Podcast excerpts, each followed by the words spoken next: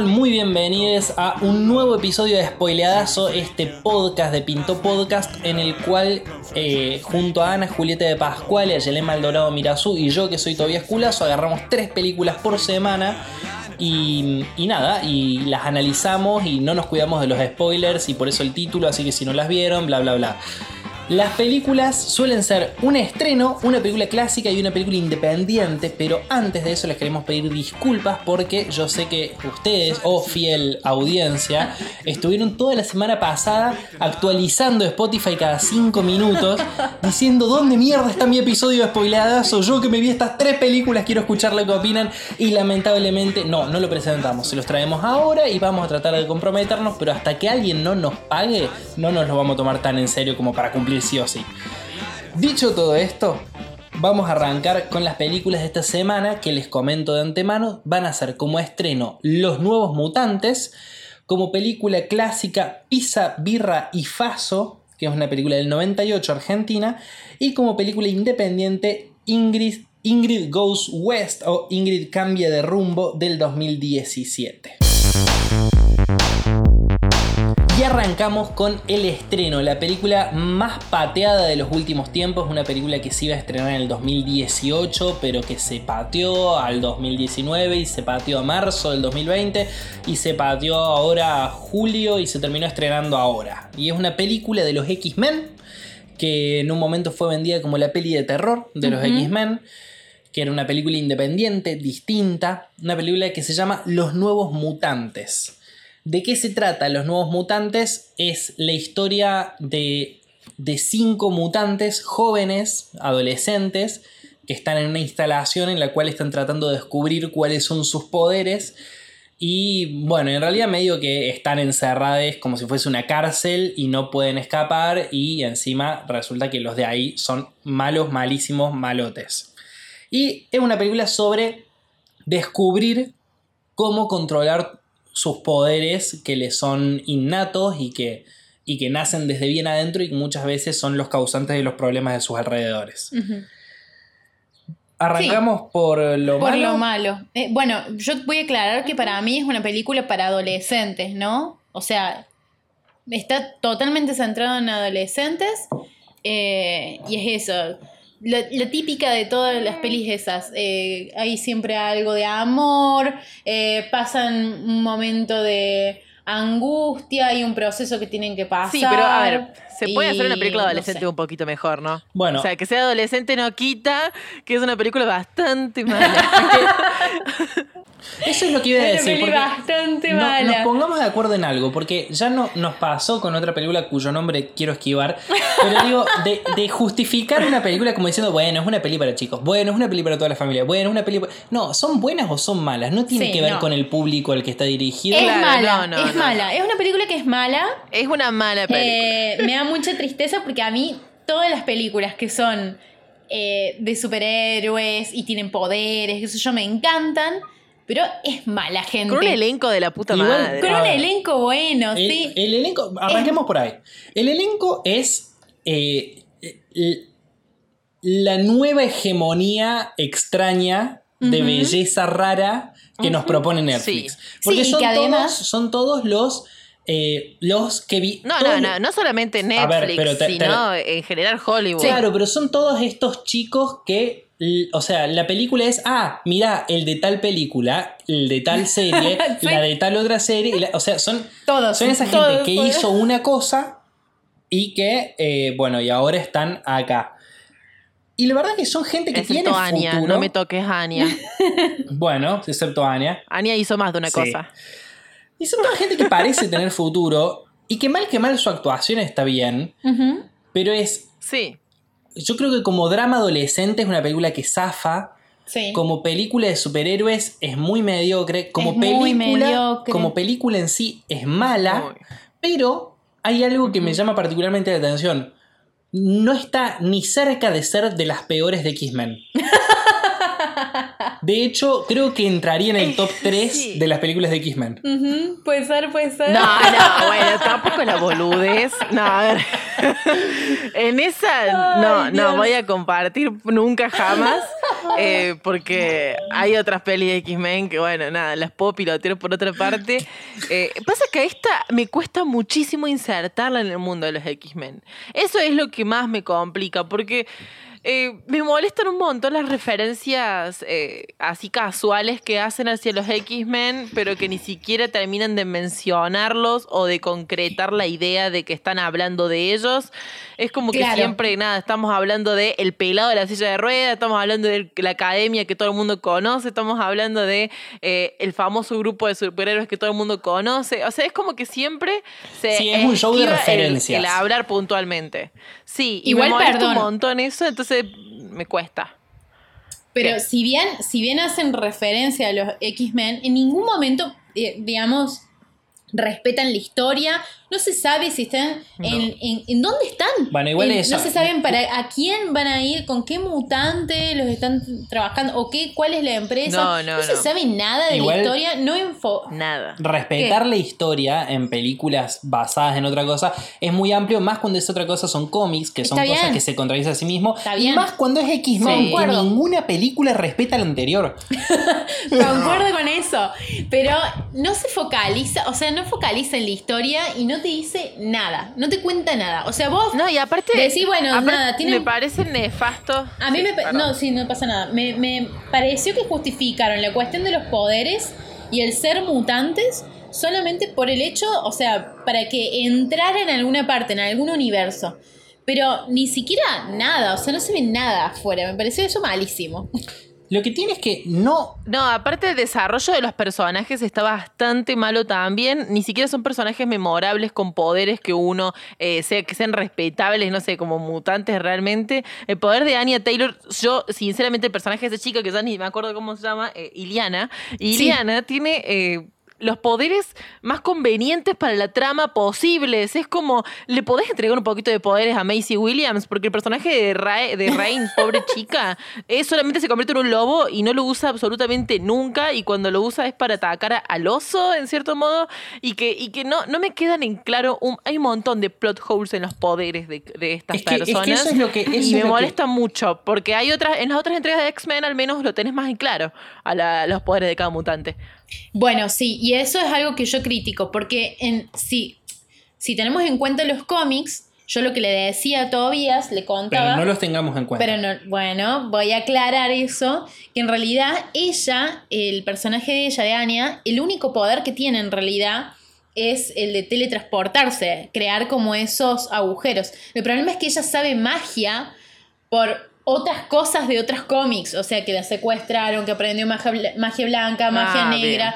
Pero eso en ningún momento te lo explican y queda como súper random que, por qué está loca, quién, es la, quién la secuestró, porque un poco se toca eso que se habló en los Sí. cómics, pero no, te, no entendés nunca nada, no entendés por qué ve esas caras, esos personajes, si son extraterrestres, si son gente de otra dimensión, no entendés nada, nunca. Eso es lo que quería decir. A mí lo que me pasa particularmente es que siento que hay un montón de cosas, un montón que me hubiesen interesado, que me propone la película y, que, y que no explora ni un poco y que me genera como, Nada. como una sensación de, de. como decir, chabón, quería ver esta otra película. Eh, porque aparte, eso, te proponen Tenía un montón. potencial. Los, los- los chabones estos de la máscara, que tienen, que son como, como mafiosos mexicanos, pero monstruos, eh, me, me copan una banda. Y me copa un montón. Quiero saber cómo son los poderes de los personajes. Pero es eso, está todo tan, tan en el aire, tan vacío, se explora tan poco y, y se meten tanto con cosas que no me importan. Yo no puedo creer que el, que el villano final sea el oso ese. No lo puedo Sí. creer, me parece malísimo. Y me parece malísimo y me da mucha pena porque el director, Josh Booney, es un guaso que está trabajando en esta película desde el 2015. Sí. No es que, no es que esta película salió como salió porque se fue el director, se peleó el guionista, se cambió tal cosa. No, no, no. Producción. Esta es la película que quiso hacer Josh Booney y que viene haciendo Sí. desde 2015.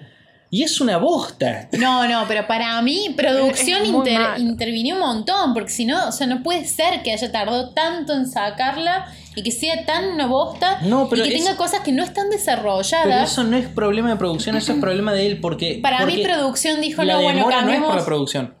La demora nunca fue por producción. La demora fue siempre para no competir contra otros tanques.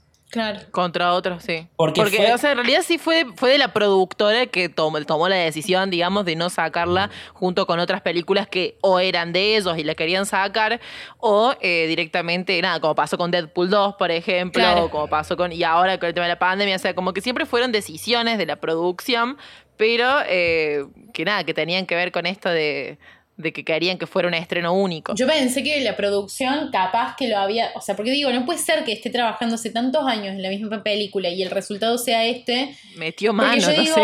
bueno, capaz que la producción le dijo, no, tal actor no, no, recorta de acá, no, no puedes meter esto para venderlo. O sea, Y seguro- seguramente seguro que hicieron eso, eso. claro, seguramente hicieron Sí. eso y la película que quiso mostrar no es nada parecida, digamos, a lo que resultó ser. Pues, sí, Eh, eso me sonó a mí. Eso es lo que pasa siempre. Pero no creo que ese sea Bueno, la razón tanto. por la que es mala. Ta- pero tanta diferencia, tanta diferencia. Por eso digo, yo creo que esta No película... sé. O sea, a mí me gusta destacar eh, con respecto a los X-Men el universo, esta película ponerla en comparación con Primera Clase. Primera Clase, si bien eh, es una es la primera, digamos, de la, de la trilogía, es una trilogía, una ¿no? Sí, trilogía. es una trilogía. De, sí, de la trilogía. Eh, a mí me gusta mucho la presentación de los personajes de primera Está clase. buena me gusta First mucho cómo se desarrollan. Está buenísimo eh, la dinámica que tienen entre cada uno, los vínculos que se van desarrollando. Y acá, y creo que se podrían y se pueden aprovechar un montón eh, las diferentes actuaciones, porque, repito, por más que sea esta nueva hegemonía de actores, lo que fuere, son buenos actores y actrices. O sea, eh, Macy Williams, eh, ya lo- además de mostrarlo en Game of Thrones, en esta peli también lo demuestra, hace lo que puede con lo que tiene, pobre chica, porque Sí. realmente es un personaje súper forzado, un personaje que encima eh, la fuerzan a, a- a ser lesbiana y a, y a mostrar eh, ese, ese aspecto tan extraño, porque esa escena me parece tan random Esa también, la escena escena que tiene con la chica. Muy forzada, muy Que forzada. del beso, muy forzada. Aparte, ¿cuántos que años yo tienen? digo, la chica 12 tiene. No sé, pero eh, a mí lo que me molestó mucho puntualmente de esa escena es de que la piba supuestamente lanza, o sea, es lo que entendí yo, ¿no? Tiene los poderes de las pesadillas cuando está, en- eh, cuando está soñando, cuando está como medio inconsciente.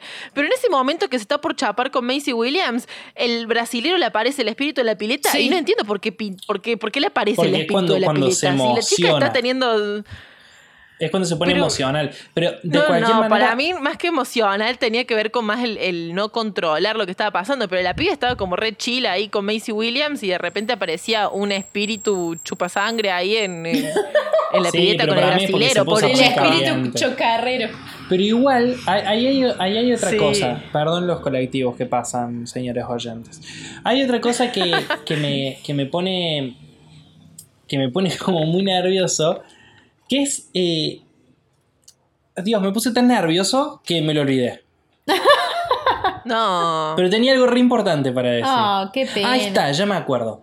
Tenés un personaje que tiene los poderes de Freddy Krueger y tenés la tecnología que tenés hoy y tenés la libertad para hacer la película que, que sea, porque claramente si hiciste esa película tenés libertad para hacer la película que sea, y no hiciste una zarpada película de terror sobre los X-Men.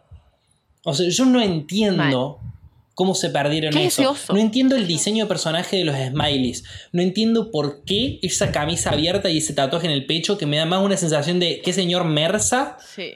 Que, que, Sí. que miedo a este monstruo. No, y aparte de hacerle la cara de Smiley es un bajón, porque vos tenías, venís con los memes, o sea, está bien, hay gente que no conoce la peli, pero hay una película que se llama Smiley que son exactamente iguales, o sea, la cara de- del villano de, de Smiley es exactamente igual a la de estos villanos que persiguen a Iliana, y yo no podía parar de reírme, o sea, era una cuestión de decir, no, esto es un chiste, esto es un chiste porque encima ni siquiera me inspiraba miedo, me hacía, no sé, fue como unas muchas sensaciones de de frustración tuve con esta película. Eh, porque eran como ideas que empezaban bien y terminaban cayendo. El personaje del chico de, de Sam me gustó mucho. Es de mis preferidos de la peli. O sea, además de, de Liliana, que bueno, es como la, la heroína de toda la peli.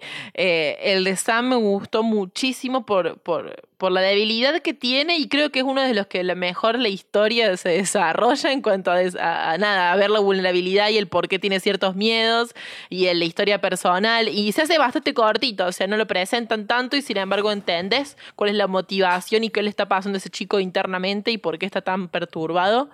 Entonces eso me gustó mucho, o sea, eso creo que es un punto para arriba dentro de todo, pero es lo único que tengo para destacar. Bueno, dicho todo esto, eh, si eso es todo lo que tenés para destacar, podemos decir nosotros las cosas buenas que nos parecieron de esta película.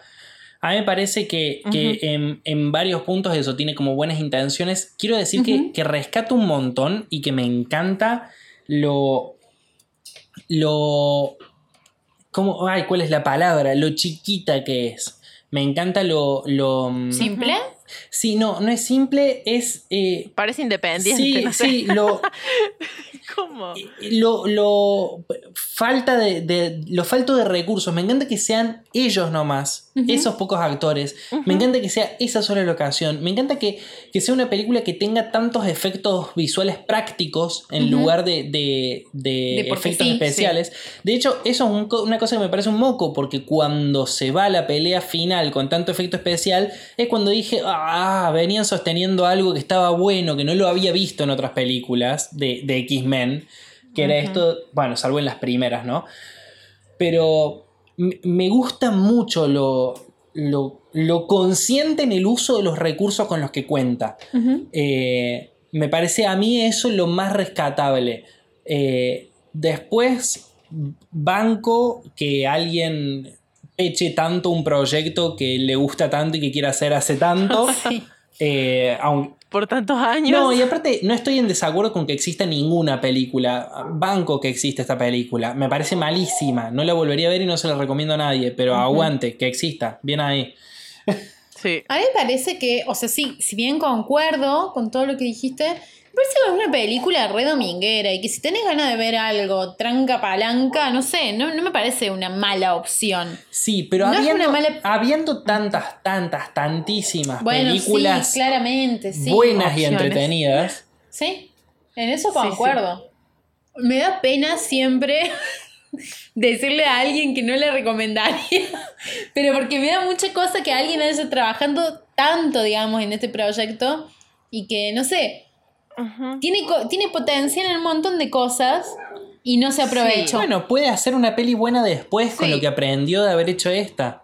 Sí, por supuesto que, que sí. Sí, yo creo, creo que después de tantos años de retraso, nadie jamás tuvo expectativas sobre esta película. Cuando se lanzó ahora, tampoco nadie tuvo expectativas. Nadie venía hypeado realmente, creo, porque eh, realmente claro. perdí, perdí la, no, estaba súper claro. frustrada. O sea, llegaba un punto en que si iba a estrenar, venía era emocionado, se retrasaba. Era, sí, ya era un meme así como, como Cyberpunk, el videojuego. Bueno, este era de New Mutants también.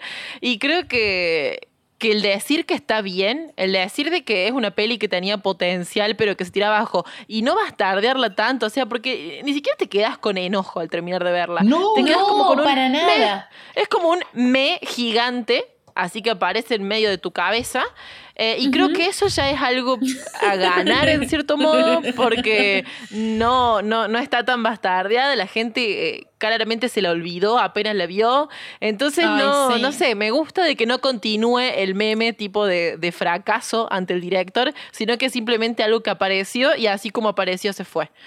No, y además, eh, como vos decías, esto de, del hype y qué sé yo, es una película que puede eh, puede ostentar algo que muchas películas no pueden, que es una película que cumplió las expectativas del público. ¿Las cumplió? Sí. Nadie bueno, esperaba, sí, sí, nadie esperaba sí, tanto. Nadie esperaba que fuera buena. Hace dos años que está filmada, dos, tres años ya que se está editando, filmando, ya está. O sea, era como, láncela de una vez, la veamos. Parece la tesis de cine. la bendita tesis de hace no. cuatro años.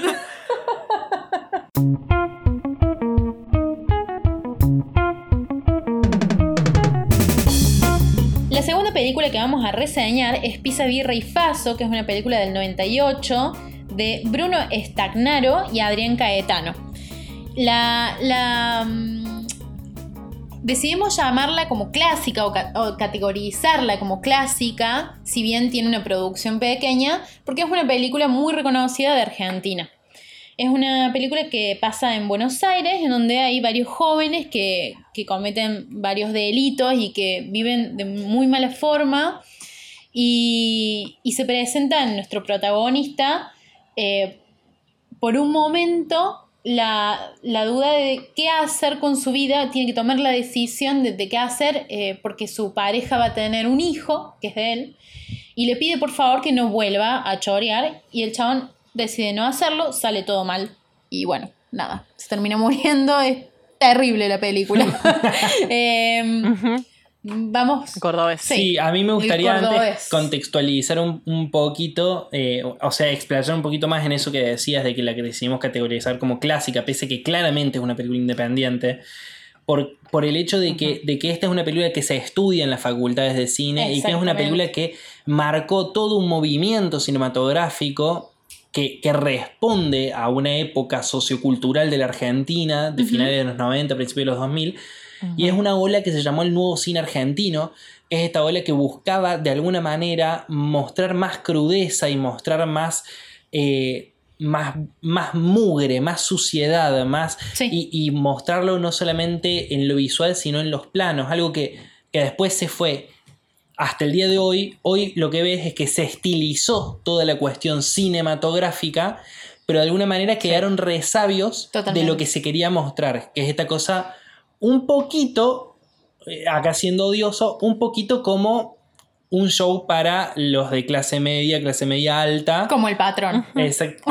Claro, que, que, es como para que, para que la como, veamos. Como el marginal. Como el marginal como para el que marginal. la veamos la gente que, que, come todos los días y diga, ah, mira qué, qué bueno esto, qué pintoresco, como me muestran la realidad de la cárcel. De los pobres. Claro. De Sí, la gente sí, de los pobre, pobres. de los choros, de la Pero en ese cárcel, momento yo creo que De los había. marginados. En ese momento yo creo que había una intención sincera, más allá del marketing, porque al ser una película tan independiente, Sí. no es una película que apuntaba como el marginal, como, como, como cualquiera de los proyectos que de es de una Polka. productora mucho más grande. No, sí, no, no, me parece que no apuntaba a vender, sino a mostrar algo, Claro. a contar algo, realmente contar una historia. Eh, Sí. Ahora sí, podemos Totalmente. arrancar por lo que no nos gustó. por lo que no nos Eh, gustó. A mí me parece. empiezo yo. Ah, bueno, como listo, dale. Dale. Bien, me pareció una película lenta eh, y, y hasta en un momento aburrida. No quiero ser mala, me parece que tiene Mirá. cosas muy buenas, pero me pareció, me llegó un momento que me pareció aburrida, que dije, ay, por favor, qué densa esta situación que no termina más. Ah, mira. Eh, no me pasó. ¿No te pasó? Mm, interesante. No, a, mí, No, a mí tampoco. ¿A vos tampoco? No. Yo estaba compenetradísima con esta película. Ay, no, no, No te podía puedo dejar de ver.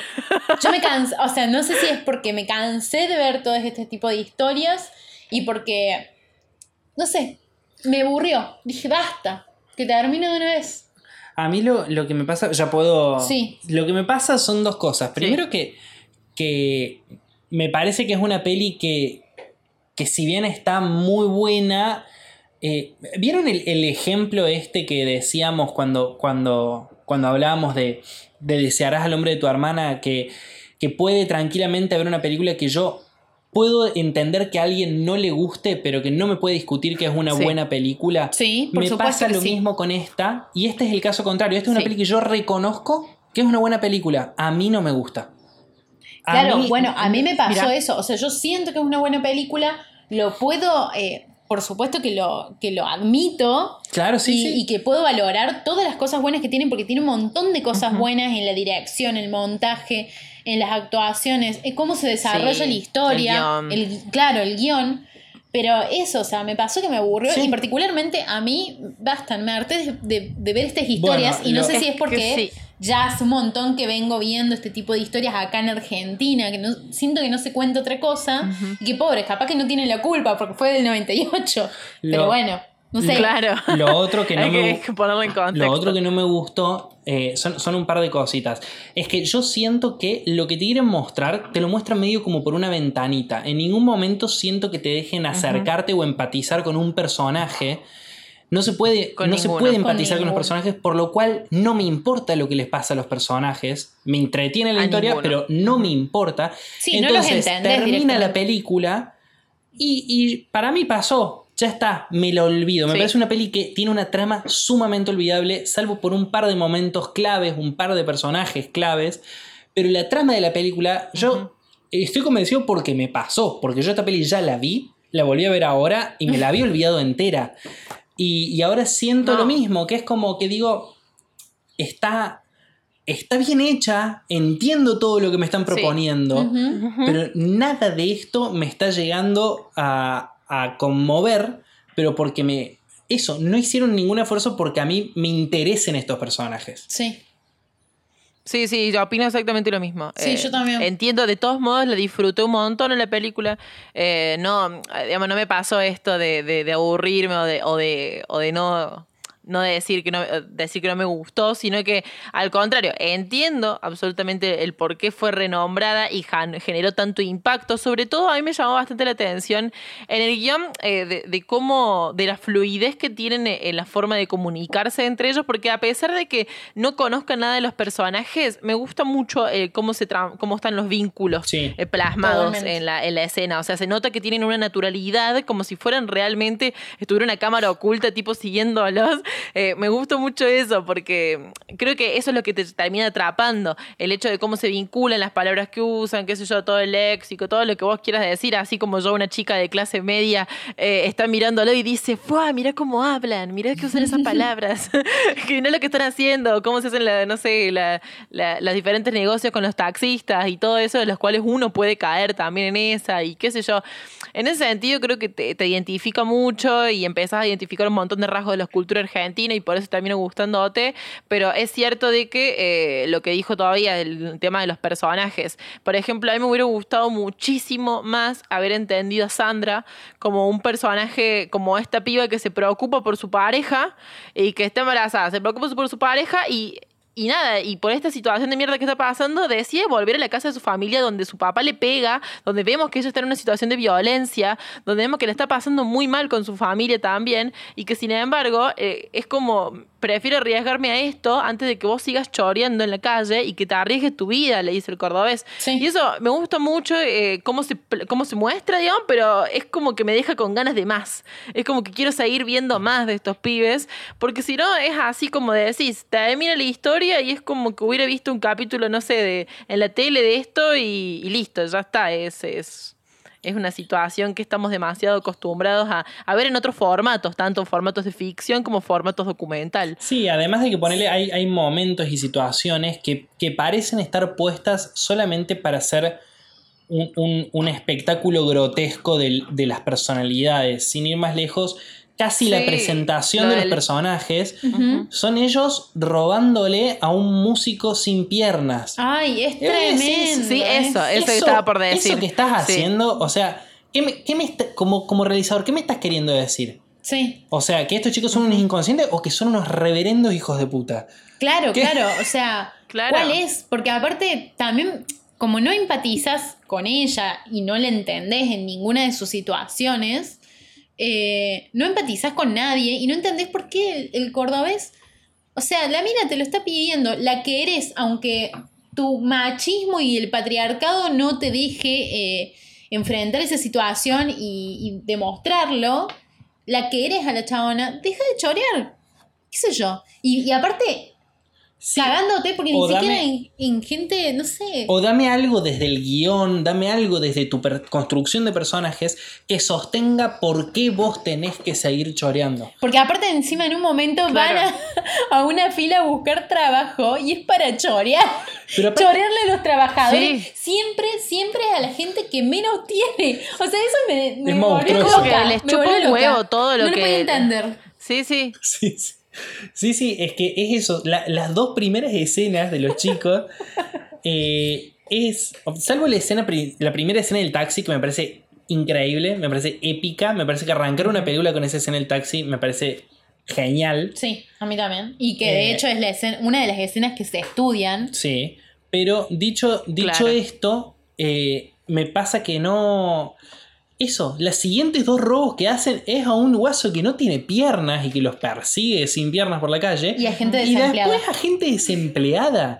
Y es como. No, tan- tan- En realidad todo, también cuando van a chorear el restaurante, este restaurante famoso, que, que tampoco entendés el cómo consiguen el contacto de este otro pibe, que los manda a este restaurante, que tiene alarma, o sea, como que van a entrar a chorear en un lugar recheto y ellos están así nomás, como diciendo, sí, entramos y choreamos con el chumbo, pero hermano, estás entrando en un restaurante remil cheto, o sea, no entiendo con qué motivación creíste que esto era una buena idea. Sí. ¿En qué momento creíste que esto era una buena idea? Si estás acostumbrado a hacer este tipo de robos, si estás acostumbrado a vivir de esto, ¿en qué, ¿en qué punto creíste que ibas a salir bien de esta situación? Estando en un lugar desconocido, con- sin ningún plan y con una persona que tampoco conoces. Y, y no, no sé, es como que tiene un Eh. montón ahí de, de situaciones que yo digo, culeada. O sea, si estás acostumbrado a realizar este tipo de actividades, no se nota, amigo, porque fue todo mal hiciste ahí en esa situación. Son 10 minutos de decir, dale, andate de ahí y pasemos a otra escena porque sí, no me está aportando nada de inconsciencia lo que estoy total. viendo. Esa es la película. o sea, de- desde el, el Sí, guion, no ¿no? Sí, sí. Lo que hacen y piensan. No, no puedes seguir un patrón. A mí me pasa eso. Es como que no puedo decir, bueno, ahora puede ser de que la peli vaya por acá, porque termina siempre No. cayendo en lugares que yo digo, ¿por qué? ¿Por qué, eh, ¿Por qué volvemos a esto? ¿Qué le está pasando a este chabón en la cabeza para que volvemos a esto?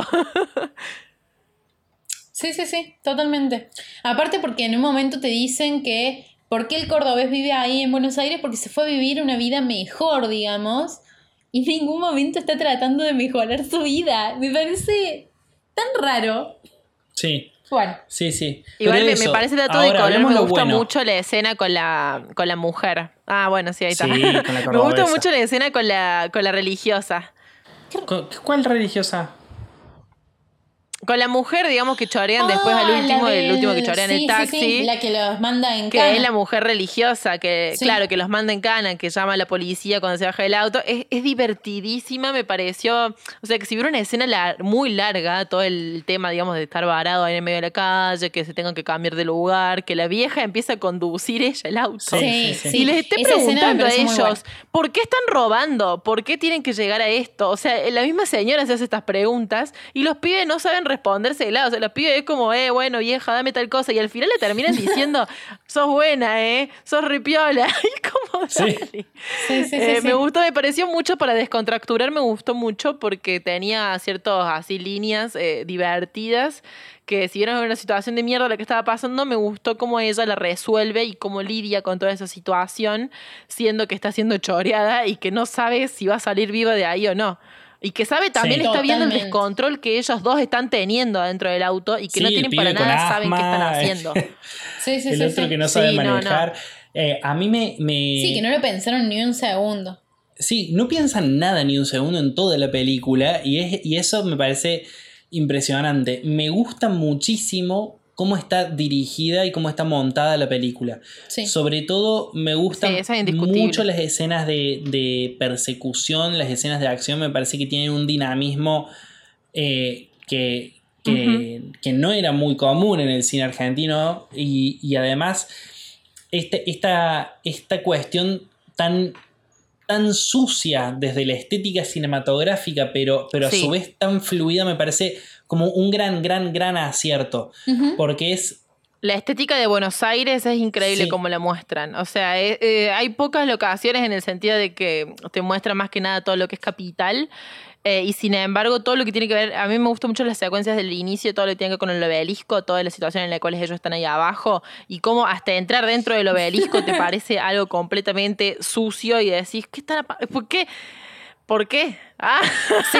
¿Por qué me ¿Por estás qué? mostrando Sí, esto? sí. Tipo es un calendario de una mujer desnuda en la pared de adentro del obelisco. Y vos decís, ¿qué? ¿Esto es real? Dice que se encuentran, se No, encuentran un eh, vino y se lo Es pisan a imagen de la. Argentina.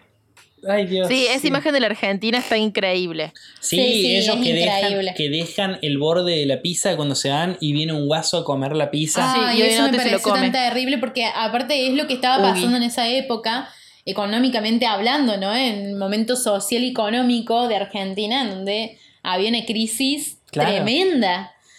Eh, sí, a- Sí, como yo dije desde el sí, sí, principio. y un montón de referencias culturales que creo que son muy argentinas y que también es una peli muy latinoamericana. O sea que por ahí, eh, que no me pasa con la historia oficial, por ejemplo, cuando la hemos visto y analizado, que esta peli es muy argentina. Es, es algo que, mm, que otros países de, de Latinoamérica también pueden ver y reconocer y sentirse identificados en algunos aspectos con Argentina, pero que no creo que trascienda mucho más allá eh, a nivel internacional, por ahí con el, con, con el peso que tiene acá, de lo que significa acá en además- contexto social. Además es exactamente el tipo de películas que cuando, cuando alguien que no entiende nada de cine dice no me gusta el cine argentino, se está refiriendo a películas como Pise Birrifazo. Exactamente, sí. Lo, lo cual Sí. es una opinión válida, no me gustan este tipo de películas, ponele. Eh, pero eso, es generalmente se, suele decir no me gusta el cine argentino porque eso, el nuevo cine argentino fue una ola de estas películas, de El Polaquito, de. Pise Birrifazo, de eh, toda- todas películas que, que hablaban desde ese lugar. Exactamente. Sí. Bueno, yo como dije antes, me parece que tiene una dirección, un montaje increíble, que el guion está buenísimo. O sea, y también creo que, si bien a mí me pareció un poco aburrido porque me hartó la temática, eh, nada, me parece que está buenísimo verlo y que hay que verla. No, sí, es un clásico. Eso es, es- Hay hay que que verla, verla, sí. Y está hay en que Netflix. verla. Eh, pero de una se los digo, así que bueno, nada. Sí. Pero no es una película fácil de llevar tampoco. O sea, eh, por más que, más allá de sea aburrida, lenta o, o que sea, lo- eh, no sé, de, de la actualidad, me parece media pesada para recomendar en algunos ámbitos eh, o algunas familias, porque algunas personas lo pueden tomar como cierta condescendencia a este tipo de películas y eso les molesta en cierto modo. Eh, conozco muchas personas que, que este tipo de pelis eh, la- las etiquetan así como películas para dar lástima o películas para mostrar ciertas situaciones y que vos te Sí. sientas y empieces a empatizar. Y eso es un garrón porque, bueno, mucha gente tiene ese tipo de pensamientos y se entiende que cuando recomiendas este tipo de películas tienen ese prejuicio absolutamente siempre antes de verla eh, porque piensan de que va a tener ese tipo de contenido vulgar que si bien en muchos aspectos no están equivocados, por ahí tienen que Eso iba a mirarla decir. desde otra posición. Tienen que Sí, mirarla que desde una posición está- no tanto de, la- de lo que cuenta, sino de lo que, de, de lo que implica la peli en sí, ¿no? En toda su historia. También está la Sí. posibilidad de hacer la lectura opuesta y pensar que es una película que de alguna manera eh, banca eh, el robo y el raterismo y que glorifica. Claro, las por eso digo lo de condescendiente. Claro, claro. De que muchas personas piensan de que es una película que justamente trata de eh, Justificar. a- como justificar los robos. Claro, Sí. justificar a la gente que vive en la en, en situación de calle, justificar a las personas que chorean. Sí, me parece que la mostrar ese búsqueda- lado como empático. La búsqueda es más documentar con ficción. Sí. Sí, exactamente. Pero bueno, mucha gente lo toma desde el otro lado, ese lado que estamos diciendo ahora, digamos, de, de, la lástima. Y es un garrón porque, bueno, es una película que, que no debería eh, tomarse de esa manera. Y que creo que es una gran oportunidad para que si en algún momento la vieron y pensaron eso, volver a verla desde una mirada más, eh, no sé si técnica, pero sí de, de lo que implica para, para el cine argentino que, que exista. Ojo, que también, también, o sea, de alguna forma está como tipificando a la gente pobre y, y que recurre a robar como ignorantes, drogadictos, que están en cualquiera, que no toman ninguna decisión buena, que son golpeadores, etcétera, ¿no? También se puede hacer esa lectura perfectamente Claro, sí. y, y bueno, pasa. Sí, sí, que eso es lo que decimos al principio con cosas Sí. como el marginal. Eh, otra cosa antes de pasar a, a otra- a la, a la última peli es que eh, tampoco es que esta ola del nuevo cine argentino y películas como Pise y Rifazo son un fenómeno netamente argentino. Hay, hay películas que vos vas a ver estadounidenses o, o francesas, principalmente estadounidenses o francesas, que te vas a dar cuenta que tienen la misma estética y, y la misma postura eh, a- y, y que te remiten a, a lo mismo, que son películas sobre la- las clases bajas y con esa, esa onda medio que sea lo más real posible esto. Sí. Sí, bueno, hubo una oleada también de películas brasileras en la misma época. Claro, brasileras también, pero las brasileras. Sí, sí, Ciudad de Dios es, Sí. es quizá la misma, la misma sí. estética. Es un poco Sí, pero, unos no, años sí, después, pero no, la ¿no? pondría Pero sí. en el mismo. No, no entra en el mismo, pero, No sé. pero para mí PC y Rifazo sí es comparable con el odio. Ujú, Sí. Eh, de hecho, me transmite como la misma sensación. Esta, una situación cultural nacional que se está yendo a la mierda y tres pelotudos que están echando moco. Sí. Bueno, no la vi, así que voy a esperar. Bueno, para- sí, probablemente la, para que la reseñemos. acá. La reseñemos.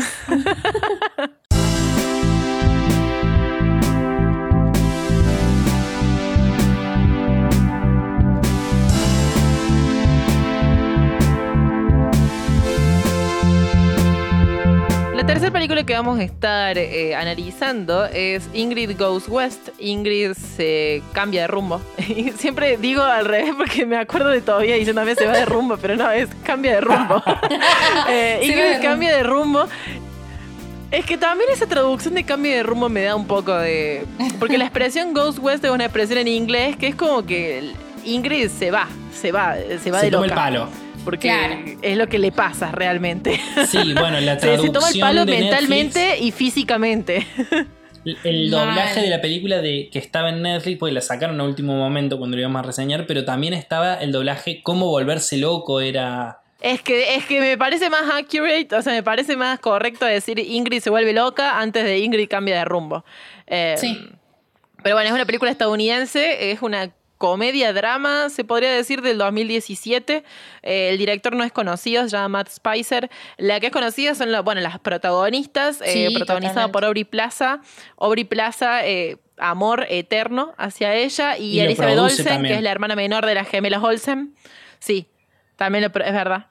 Eh, y bueno, y Elizabeth Olsen, que, que es la hermana menor de las hermanas Olsen. Que es la bruja Así que si le ven cara conocida es porque es la bruja escarlata, sí, también. Es verdad, es la bruja escarlata, hablando de superhéroes. Claro. Me había olvidado, pasa que está rubia acá. Claro, acá tenemos a la bruja escarlata contra eh, el malo de Legión. Eh, ¿Cómo se llamaba? Ah, No sé, pero si no vieron Legión, esa, esa es un producto de los X-Men no vi que hay que ver. Legión. ah, alta serie. Mírala, está en Netflix. Alta la primera serie. temporada nomás. Te parte la cabeza. Y Aubrey Plaza hace una actuación zarpada. Increíble. Bien. Dicho esto, ¿de qué se trata esta película? Perdón, bueno, yo Aubrey Plaza la tengo de Parks and Recreation, también mira, la alta serie. Eh, Ingrid Goes West trata de una chica, Ingrid, que justamente es, bueno, notamos que es una chica muy obsesiva y posesiva con redes sociales, que tiene eh, una amiga que conoce a través de Instagram, vemos que hay una situación ahí que ataca a alguien en una boda y la piba queda como bloqueada de todos lados. Vemos que tiene una fijación muy grande por Instagram, está todo el día con su celular mirando. Notamos también de que su madre murió y que está en el departamento sola, entonces eh, recibe una herencia muy grande de, de 50 mil dólares, si no me equivoco, eh, o sea, 60 mil, 50 mil 60.000. dólares creo, 60.000. alrededor, 60 mil, bien, 60 mil dólares eh, como herencia de su madre fallecida, entonces ahí, eh, nada. Ella ve en, Instagram a una piba que le interesa, eh, porque bueno, es como que va cambiando de víctima ella eh, a medida que, que, las personas que quieren hacerse amigas, o eso se interpreta. Y conoce a Taylor en Instagram, un influencer que no tiene tanta cantidad de seguidores, pero sí se considera influencer porque tendrá, eh, o sea, tiene una, una leve protagonismo en Los Ángeles. Entonces le responde un par de historias, ella de comentarios en fotos, Taylor le, le devuelve la respuesta en sus comentarios porque es un influencer piola y Ingrid se vuelve loca y dice la tengo que ir a conocer, me voy a Los Ángeles, agarra los 60 mil dólares, se va a Los Ángeles sola, sin nada, y ahí es cuando comienza la aventura que es eh, volverse amiga de Taylor, haciendo un montón de cosas súper eh, sociópatas y, y muy cuestionables moralmente para poder estar junto a ella y que la considere su amiga. Incluso hasta cambiar su look total para parecerse a Taylor y simular que tiene una vida que no es real. Eh, y nada, y la peli trata de eso. Bueno, arrancamos con lo que no nos gustó de la película. Dale. Ok, puedo decir. Es muy cuestionable, me siento muy extraña con esta película, no sé cómo mismo, sentirme. Iba a decir lo mismo, tiene un mensaje que final, o sea, durante toda la película, pero un mensaje final tan raro, tan Es extrañísima, cuestionable. porque No sé si está siendo irónica o no la peli. Mm, o sea, no me sé. cuesta un montón descifrar si la peli se está burlando de sí misma o no. A mí me sonó Me que esa era la intención, pero termina dando un mensaje que, que no es así. Bueno, a mí una cosa que me pasa mucho con esta película es que yo creo que una crítica que yo no le hago, pero que se le remil puede hacer, es que me parece que es una peli que, que toma con demasiada liviandad quizá eh, problemas psicológicos. Psicológicos. Totalmente. Sí, de la salud mental. Sí, sí, sí, sí. Me parece que. Nunca, nunca es una prioridad la salud mental de Ingrid en esta película. No, Claro. para nada. No hay nadie que la cuide. Claramente está traumatizada por alguna situación. Está, está muy mal de, de salud mental. Incluso arranca la película cuando le dan el alta. Sí, sí, sí, sí. O sea, y eso Sí. te lo hacen saber. Sabes que ella está mal, que está obsesionada, que claramente pasó por un montón de situaciones que la traumatizaron un montón, que está sola, se siente sola, pero en ningún momento se trata como. con. con como se debería tratar. Claro, eso me pero, parece. pero ¿qué Sí. es lo que pasa? Porque a mí, ¿por qué me genera la dualidad? Porque digo, ¿está tomando con mucha liviandad estos temas? Sí. ¿Se está burlando de estos temas? No. No. Entonces, entonces No. digo, Lo que ¿está, pasa es que ¿está vos- mal o está bien esta película? Lo que pasa es que vos, durante la película, Claro. pensás, qué loca que está esta chica, qué mal que está esta chica, ¿por qué no se hace tratar? ¿Por qué nadie la ayuda? Y al mismo tiempo es como el final, que te dicen, ah, bueno, si te suicidas en línea, te convertís en influencer. ¿Qué? O sea, No, pero- además de otros mensajes que te da, o sea, pero eso de, de hacer toda la cuestión a través de las redes, Puedo. sí, Sí. No, digo que puedo eh, intentar entender el por qué tocan con tanta liviandad eh, el tema, pero me, no puedo cuestionar el final. El final sí me parece nefasto Me parece en ese sentido, porque nosotros en el resto de la peli nadie sabe que Ingrid está loca. Ese es el punto. Claro. O sea, eh, Ingrid se va a una ciudad completamente nueva y nosotros sabemos que Ingrid está loca porque estamos viendo sus pasos Sí. y todas las acciones que está haciendo para poder ser amiga de Taylor y las diferentes manipulaciones que le hace también este chico tan tierno que es Dan y que lo quiere también ayudar y le, y le tiene Sí. y le gusta y qué sé yo. Y vemos como un montón de chicaneos que vos decís, bueno, capaz que en algún punto alguien se dé cuenta y la vaya a ayudar. Porque uno dice, bueno, eh, eh, venimos de una Ingrid que nadie conoce, entonces la, gente piensa que es totalmente normal un montón de actitudes que tiene porque no están viendo el lado psicópata detrás de, de, no sé, de que está anotando todo en el celu o lo que fuere, de que está espiando a la gente, de que le chorea el perro. O sea, todas esas situaciones no las ve las demás personas. Entonces nadie puede ayudar a algo que no conoce. El tema es de que cuando conocen la realidad, lo único que hacen es juzgarla.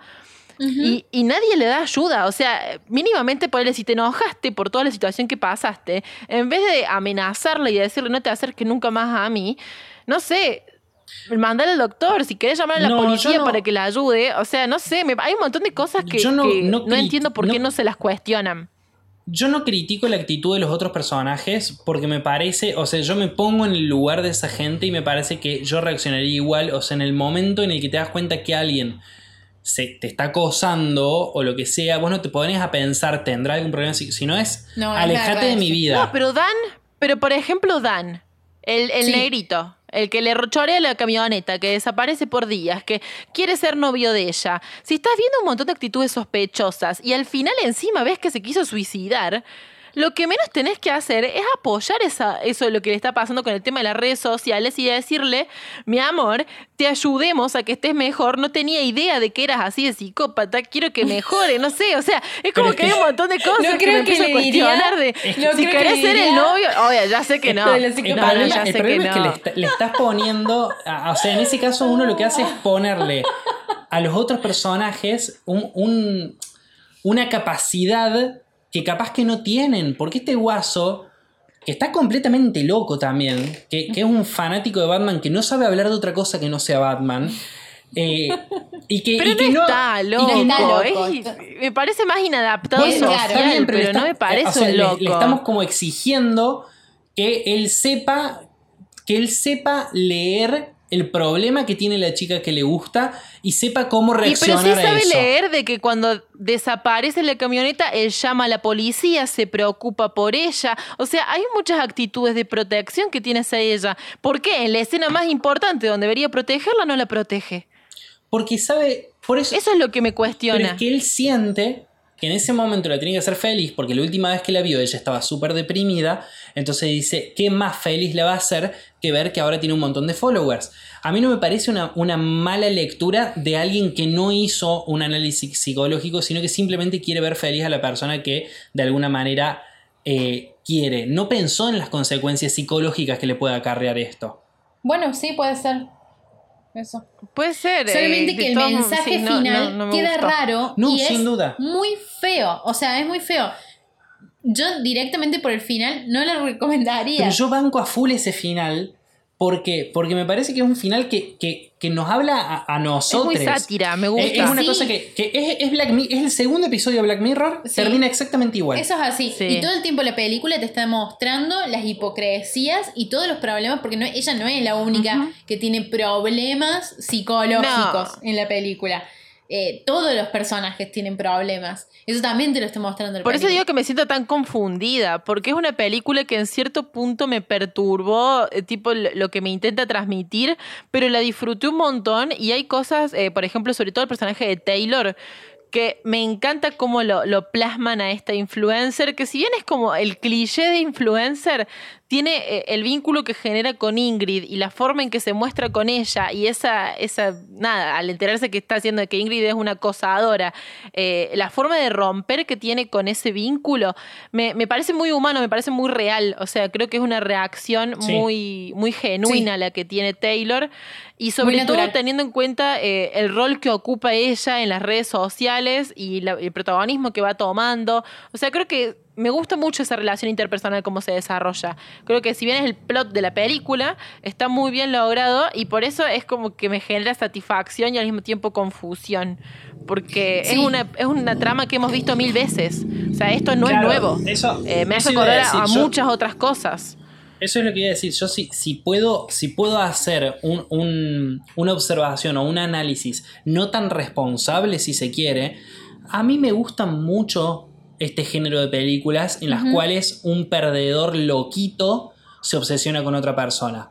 A mí es un género que me gusta, por más irresponsable que sea en todas las otras representaciones. A mí El Insoportable me parece una película que está muy buena. La película esta de, de la chabona que, que encierra en un psiquiátrico, un, un Sign, me parece que está buenísima. Insane, Eh, sí. a mí- Bueno, hay una que, que me hizo acordar mucho a Ingrid Go West, pero por el tema del uso de las redes sociales, que se llama Hashtag. Es una peli independiente eh, dirigida por mujeres y protagonizada por adolescentes, mujeres también, Sí. niñas. Es una peli de terror eh, y está muy buena y plasma lo mismo. O sea, es como un uso medio satírico de las redes sociales y cómo una nena se obsesiona, digamos, con sus amiguitas en una pijamada y termina todo saliendo demasiado mal. Es de, es de supuestamente como de terror, entre comillas. Y me hizo acordar mucho a Ingrid Goes West y por eso digo que es algo, un género que estamos viendo basta. O sea, que es bastante común el, el uso el de las redes en este aspecto de, de la locura y del fanatismo y de Sí. el rol que ocupan los influencers en la vida de la gente. Últimamente De está hecho- re de moda. De hecho, tenía un poquito, perdón, la- la- una peli que analizamos acá, esto de mm, eh, Eighth Grade, Eighth Grade, tenía, Sí. tenía bastante este tema. Sí, eso sí, es verdad. Eh, no, iba a decir que me gustó mucho el guion de todas formas. Me dejó muy confundida el final y me hizo sentir un poco mal. Esa es la verdad. Pero bueno, eh, y me encanta cómo está focalizado el guion, que el espectador sepa más que el resto de los personajes y que después se vaya eh, sabiendo, descubriendo la verdad, los otros personajes vayan descubriendo la historia que vos ya sabes. Eso me parece, me gusta un montón cuando está focalizado la película así. Eh, me parece que no se destaca en otras cosas, pero salvo en la actuación y en el guion, pero me gustó mucho. Ella está sumamente creíble, sumamente, Sumamente creíble. creíble. Bueno, Las ella dos. es, pero ella ¿por es una actriz Plaza? No sé, increíble. ella es una actriz increíble. Realmente. Miren, entren a su, entren a su Wikipedia donde sea y vean las pelis que hizo y mírenlas a todas, no sé, mírenlas a todas en serio, porque Aubrey Plaza no es un desperdicio de, de actriz, es, es lo más, es lo más. Y creo que eso es lo que más motiva a ver esta peli también. Pero eh, si van a ver, por ejemplo, si ves el tráiler de esta película, es remil confuso. O sea, esta película no, no es para nada recomendable, o sea, es, es tan extraña también, es... No sé, eh, es de esas Sí, es películas difícil sobre hasta redes ponerle en un sociales que ni género. siquiera... Es difícil. Sí. Es difícil catalogarla porque vos Sí, dijiste sí. recién es una comedia, es un drama, es un thriller, es una película de suspenso. Sí. Yo thriller, veía. sí, puede ser un... Va por- más por thriller, pero también es una comedia pasa en que- cierto pasa punto que por thriller- cómo se trata con tanta sátira algunas cosas. Pasa Claro. que thriller es una mochila que vos le podés cargar a cualquier género también. Sí, O sea, porque estaba hablando de algo que da sí, miedo. sí. A mí me pasa que eso, hace un ratito yo dije no sé si la recomendaría, en realidad no sé si se la recomendaría a, cierta, eh, a ciertas personas, porque toca ciertos temas que son bastante sensibles, pero sí me pareció una muy buena película.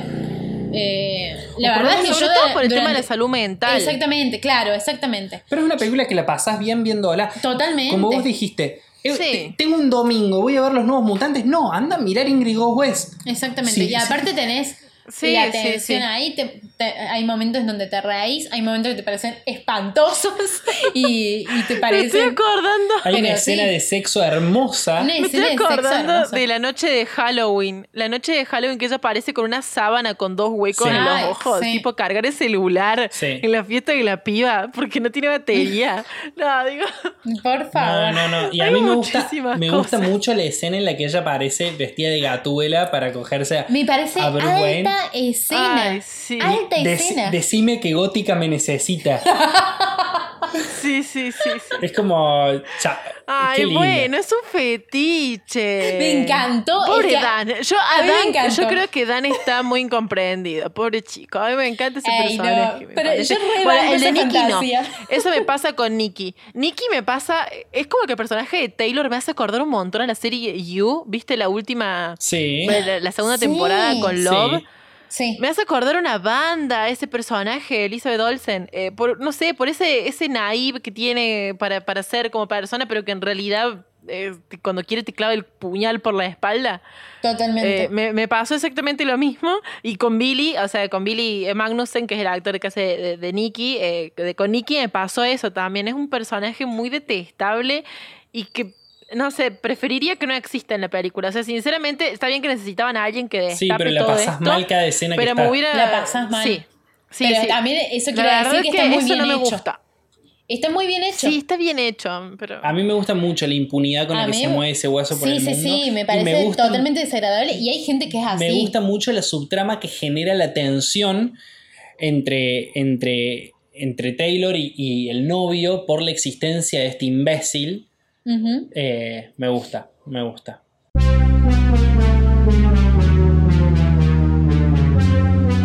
Y bueno, ahora vamos a pasar a las tres pelis de la semana que viene, del episodio que viene. Eh, en este caso vamos a, a- a seguir con los- el estreno de la película clásica y la película independiente. En estreno tenemos El cuaderno de Tommy, película argentina que se estrenó hace eh, un par de semanas, ahora en noviembre, pre- mitades de noviembre 2020. No, se eh, estrenó, es perdón, se estrenó anteayer, el martes. ¿Cuándo? ¿Ayer? Ah, ayer. Sí, ah, sí, pensé sí. que se había estrenado eh, ahora el, el fin de pasado. Bueno, ayer veo Mortal. Porque hace un montón que estoy viendo el tráiler en Netflix, pero Claro. muchísimo que la están hypeándome, entonces pensé que había sido un poquito más de, margen de tiempo. Es el hijo de Bueno, la... el 24 de noviembre se estrenó.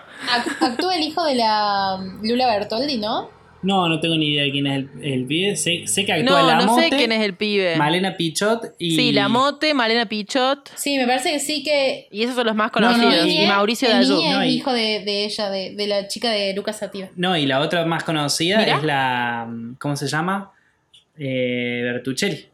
O sea, es la película en la que Ah, se conocen la loca de mierda con la Tana Ferro.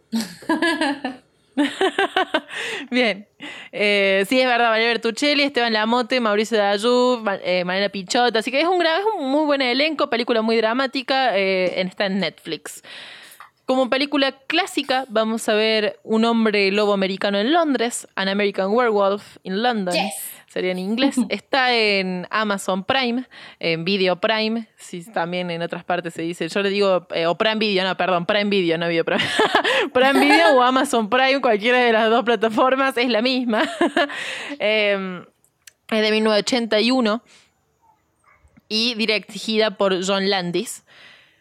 Y como película independiente vamos a estar viendo el proyecto Florida de Florida Project, película de drama de Estados Unidos del 2017 dirigida por Sean Baker y protagonizada por William Dafoe como el, como el actor más reconocido de esta película. Es una película independiente que tiene bastante renombre también, así que nada, me Y pasan que- a, y a que mirarla. Esa también- también está en, en Prime Video. Sí, Exacto. está en Prime Video junto con American Werewolf. Perfecto, entonces eh, ya saben que tienen ahí sí, en Netflix y dos en Amazon. No se pueden quejar. Eh, No, no, no. sí. Nos hemos Sí, no, encargado no. de buscar películas que sean de fácil acceso, eh, sobre todo en las nuevas plataformas que todo el mundo está teniendo. Y muy variadita en su género esta vez también, así sí, que eso está bueno. vamos a ver qué sale. Eso está muy bueno. Bueno, entonces eso, eso es todo por el episodio de hoy. Eh, espero que les haya gustado, que compartan nuestro podcast, que puedan también debatir con nosotros eh, qué les parecieron las pelis de esta semana, las pelis anteriores, las que se vienen. Eh, quiero saber la opinión de, queremos saber la opinión eh, de cualquier película que ustedes tengan en mente. También si tienen recomendaciones para decirnos de alguna, no sé, alguna especial, alguna peli que quieren que veamos, déjenos en, en nuestras redes sociales. eh, que si bien nunca publicamos cuáles son nuestras redes sociales, la mayoría ya sabe, se van a ir compartiendo. A veces las decimos. Busquen nuestro nombre completo y va a aparecer. si Nos escuchan nombres amigues completos en. Instagram aparecen. Sí, es verdad. Pero por las dudas si lo comparten, ¿ah? No se Y bueno, olviden, eso por sería favor. todo y espero. Sí. No, digo que no se olviden que, que esto de Spoileazo es un podcast de Pinto Podcast y que también tiene otros proyectos como Piloto Tiene, que es Muy uno bien. así, pero de series y que también se la halle con otro chabón y que está muy bueno y que vayan y escúchenlo. Gracias. De nada, de sí, nada. vayan, escúchenlo también. Nos vemos, gente. Hasta la Chao, semana que viene. Nos vemos. Hasta luego. Chau, chau.